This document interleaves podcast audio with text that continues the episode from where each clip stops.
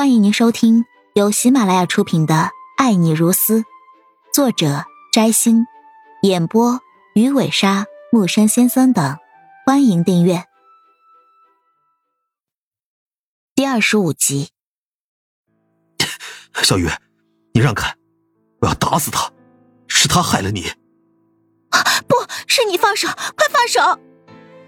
女孩死死抱着陈存希，就是不让他继续打蒋一贤。就在这个时候，蒋一贤猛然一翻身，一下子把陈存希和女孩都掀翻在地。还没等陈存希爬起来，他一下子就扑了上去，骑在陈存希的身上，猛烈的挥起拳头。蒋一贤此刻也是疯了，骑在陈存希的身上，不断的挥拳，甚至大笑了起来，似乎早在三年前，他就想这样还击了。哼，陈存希，别以为你有权有势就能为所欲为。你以为我真的怕你吗？我现在就把你打死，看你还怎么骚扰小雨！蒋一贤骑在陈存希的身上，不断出拳，似乎真的要把陈存希给打死。哼，你承认他就是小雨了吗？你个混蛋，居然骗了我三年！你完蛋了！陈存希说着，突然笑了。如果说刚才他还有点不敢肯定的话，那么此时。从蒋一贤的口气和表现来看，这个女孩一定是沈小雨。沈小雨没死，一直都活着。陈存希突然双眼光芒暴涨，一把抓住蒋一贤的拳头，然后用力翻身，将蒋一贤掀翻在地。两人一下子互换了位置，互相厮打起来。蒋一贤，你把小雨藏了三年，现在立刻还给我，不然后果自负，知道吗？陈存希紧紧抓住蒋一贤的衣领，居高临下的说道：“话还没说完，陈存希重重挥出一拳，直直砸在蒋一贤的脸上。蒋一贤痛呼一声，彻底被打倒在地上。陈存希冷冷的看了一眼蒋一贤，然后从他身上站了起来，走到沈小雨的身旁。这一刻，他完全确定，这个女孩就是沈小雨。虽然她剪了短发，身材也消瘦了许多。”但是这个就是他日思夜想的女孩子，他最爱的女人。小雨，跟我走，我们回家。陈存希握住了沈小雨的手，认真而动情的说道：“三年了，他再一次牵着沈小雨的手，他的喉咙都带着泪水。但是，沈小雨被吓了一跳，他骤然退开一步，然后惊恐挣脱了陈存希的手，径直跑到了贾一贤的身旁。”你别过来！我不认识你，你滚开！别再伤害他。沈小雨扶着蒋一贤的手，看着陈存希的眼神，此时就像看着一个仇人。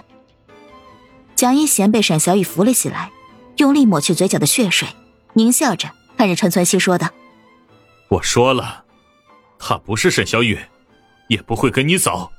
今时不同往日了，他现在不是你的女人。”陈存希看着沈小雨对自己警惕的眼神，眯起了眼睛，愤怒的对着蒋一贤吼道：“他到底怎么了？为什么不记得我？是不是你对他做了什么？”我说了，他根本不是沈小雨，是你在自作多情。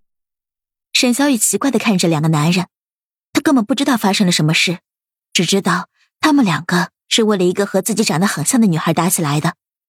而这个女孩就叫沈小雨，但是他对沈小雨这个名字感到很陌生，他根本不认识这个女孩子。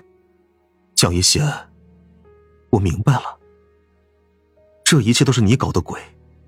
小雨没有死，是你把她藏了起来，想据为己有。陈存希愤怒而冰冷的盯着蒋一贤。蒋一贤，我告诉你，如果小雨恢复不了记忆，你就完蛋了。说完，陈存希不管沈小雨依然惊慌和警惕的眼神，直接迈开脚步走了过去，一把抓住他的手臂，然后一脚踹开蒋一贤，拉着沈小雨就离开。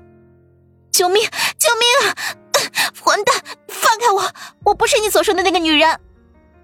沈小雨一边叫喊一边挣扎，看着越来越远的蒋一贤，眼泪已经忍不住的涌了出来。你的名字就叫沈小雨，我是你男人。叫陈存希，你给我记住了，以后我不允许你离开我，陈存希停下脚步，盯着沈小雨，霸道的说道：“三年了，他不会再让这个女人离开自己。上天又给了他一次机会，那么他就要好好的弥补当年犯下的错，把一切的幸福都给沈小雨，不让他再受到伤害。”沈小雨看着陈存希动情的样子，试图冷静下来，跟他讲道理：“先生，你真的认错人了。”照片里的女孩子真的跟我好像，但我不认识你，真的不认识。不，你就是沈小雨，只是暂时失去了记忆，但是我知道，你一定会记起我。说完，陈存希拉着沈小雨再次往广场外面走去。沈小雨终于知道，根本不可能跟眼前这个疯癫的男子讲道理了。看到几个保安已经来了，然后把蒋一贤给拉走了，他顿时急了。